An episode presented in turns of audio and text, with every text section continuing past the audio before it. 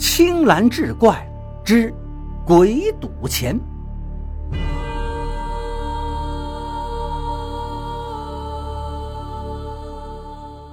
话说清朝末年，有个叫高枕的人，这是镇里有名的赌鬼，那是嗜赌如命，没有一天不赌，输光了家里的积蓄就赌房子、赌地，到后来老婆孩子都押上了。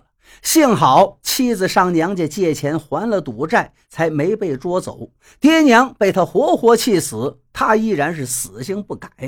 因为输了房子，只好在山上搭了一间茅屋，跟老婆孩子住在一起。别人都心想，没有一分钱了，还拿什么赌？他就跟人赌什么？赌手指头、压胳膊、压耳朵，也就是身体上除了脑袋瓜，别人愿意和他赌的，他都愿意赌。就这样，又少了一只耳朵，三根手指头。住在山上，每次回家都要经过一片小树林。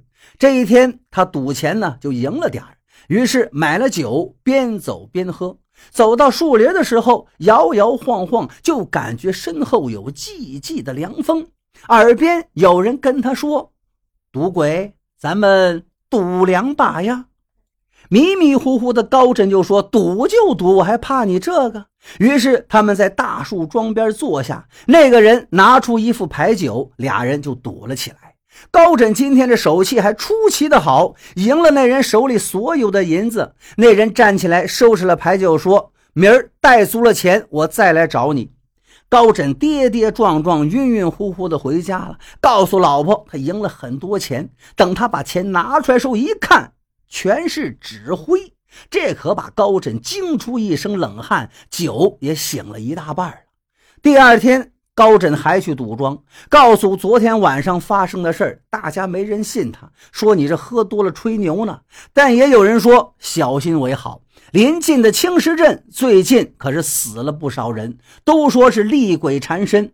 晚上走到小树林的时候，他又听到后面有人叫：“赌鬼，赌两把呀！”他想走，可是腿都不听使唤，于是又到大树桩边跟那人赌了起来。一连半个月，每天他经过树林就跟那个人赌钱。随着赌钱日久，他的脸色是越来越苍白，终于连床都下不了了。妻子回娘家借了钱，又请了一位巫仙替丈夫驱鬼。这巫仙看了看奄奄一息的高枕，摇摇头说：“您呐。”也别花钱了，准备棺材吧。这是厉鬼缠身，虽然没有附体，但是鬼已经进他心里了。任凭高氏苦苦相求，巫仙总是摇头。躺在床上的高枕见此情景，也是悲从中来，拉着老婆的手说：“媳妇儿啊，我对不住你。这些年你为了我受了太多苦。”我都知道，我也想改，可这毒瘾发作起来比死都难受。我要是死了，你呢？好好找个人改嫁吧，好好养孩子，千万别让孩子学他爹我。但凡有来世，我一定戒了这毒。说完就闭上了眼睛。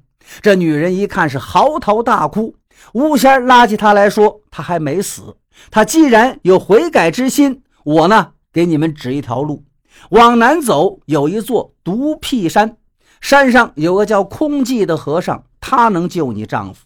快去吧，我在这守着。要是晚了，怕是来不及。这女人是一路狂奔，到了山门外，跪着求见空寂和尚。女人说明来意，那空寂起初不肯前往。方丈说：“你去吧。”出家人慈悲为怀，你就算救不了他，替他念几句经，超度亡灵吧。女人一看，空寂是个六十来岁的老头，眉须皆白，不知道他能怎么样救丈夫。终于还是来了。这空寂和尚看一眼床上躺着人，掏出木鱼念珠，坐在床边诵起了经。这巫仙呢，打量了空寂一番，说：“赵员外。”此番请您来，并非只为诵经啊！空寂和尚一听，吃了一惊：此人怎么知道他姓赵啊？巫仙看出他的疑惑，说：“进屋之前，我就开了天眼，看到了整件事全部的经过，如此这般，也只有您能救他了。”原来是这样，空寂呢其实就是赵员外。这赵员外听到这话是老泪纵横，泣不成声。吴仙说：“今晚我做法请他上来，以前想说没说的话，今晚就都说了吧。”正值午夜，这吴仙设坛做法。摆好了贡品，割破自己的手指，口中念念有词，并把血抹在其他三个人的眼睛上，摇着小铃铛，是越念越快，越摇越快。突然，屋里的蜡烛全灭了，突然又全都亮了。这个时候，您再看这屋里就多出来一个人，一个二十多岁的小伙子。一头跪在空寂和尚的脚前，是泣不成声。空寂一看，抬手就是一巴掌：“孽子呀，孽子！”可是手却不停的颤抖。这可是他第一次打他，以前所有的事情经过都在眼前闪过。那空气和尚就是这赵老板，那以前是青石镇里数一数二的大户人家，镇里头所有的绸缎庄、茶庄都是他家的买卖，城外的大部分田地也都姓赵。人生巅峰之时，正愁后继无人，这大夫人就为他生了个小儿子。赵员外给儿子起名赵继业，希望他将来继承家业，光宗耀祖。可是赵继业一出生就是赵家上下所有人的宝贝疙瘩，所有人都得捧着宠着。在他十五岁那年，结识了一帮狐朋狗友，天天带着他去赌庄。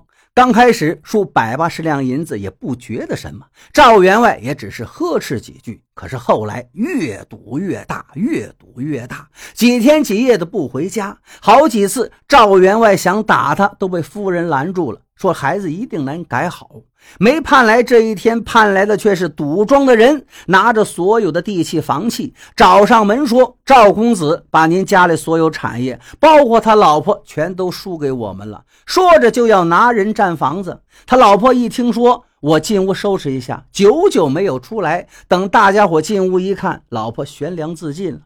赵继业的娘看着儿媳妇自尽，气的是当场吐血身亡。赵员外仰天长叹：“孽子呀，孽子！好端端的一个家，由此赵员外神志不清，跌跌撞撞的出了家门，就当了和尚，就是这空寂和尚。再说赵继业家里的变故，他全然不顾，仍然流连于牌桌。赌局的人捉了他，说。”你呢？已经输了一万多两银子了，根本不可能还得起。就送你去见你娘跟你媳妇吧。说着就把他活活打死，拖到了乱坟岗。正要埋的时候，赌庄的掌柜让人送来一副牌九，说这赵继业呀，生前最爱此物，死了就让他拿着到阴间和那些鬼赌吧。说着就把他扔到赵继业身上，和他一起埋了。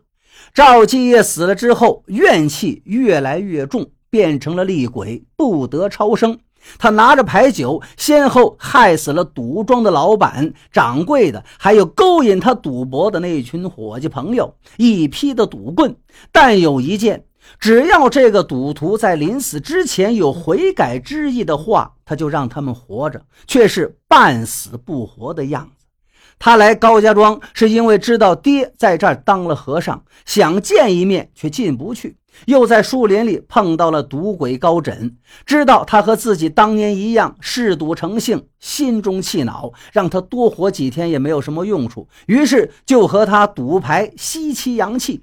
可万万没想到，高枕临死前也有了悔意。这巫仙还请来了他自己的父亲赵继业父子，是抱头痛哭。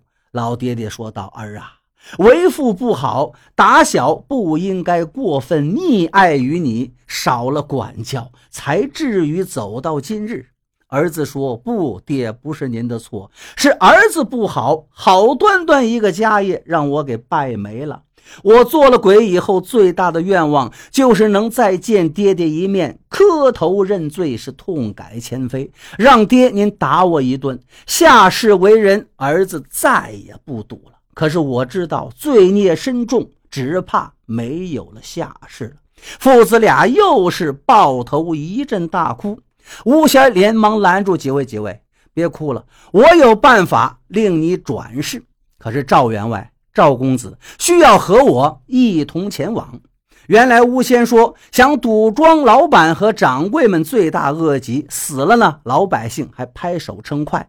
只是那些赌徒已知悔改，便叫赵继业领他们前往，让赵继业还其阳气。巫仙做法，赵员外诵经，让他们慢慢的好起来。被害死的由赵员外诵经超度亡灵。赵继业说：“希望把他的尸体挖出来，砸了那副牌九，然后让他重新下葬。”吴仙说：“也只有这样，你的灵魂才能超度。”于是，吴仙和赵员外在赵继业的指引下，找到了乱坟岗，挖出赵继业的尸体，砸了那副牌九，重新给他树碑立坟。巫仙做法，赵员外诵经，让亡灵超度，投胎转世。这高枕呢，也慢慢好转。好了以后，就像变了个人一样，再也不沾赌了，勤快本分，做起了小买卖。镇上以前的赌鬼也都不敢再赌了，赌庄也在几个月后关门大吉。从那以后，这高家庄和青石镇一直流传着这样的故事。镇上再也没有开过赌馆之类，人们也没有敢于赌博了，因为老人们说，还有很多死去的赌鬼拿着赌具找替死鬼呢。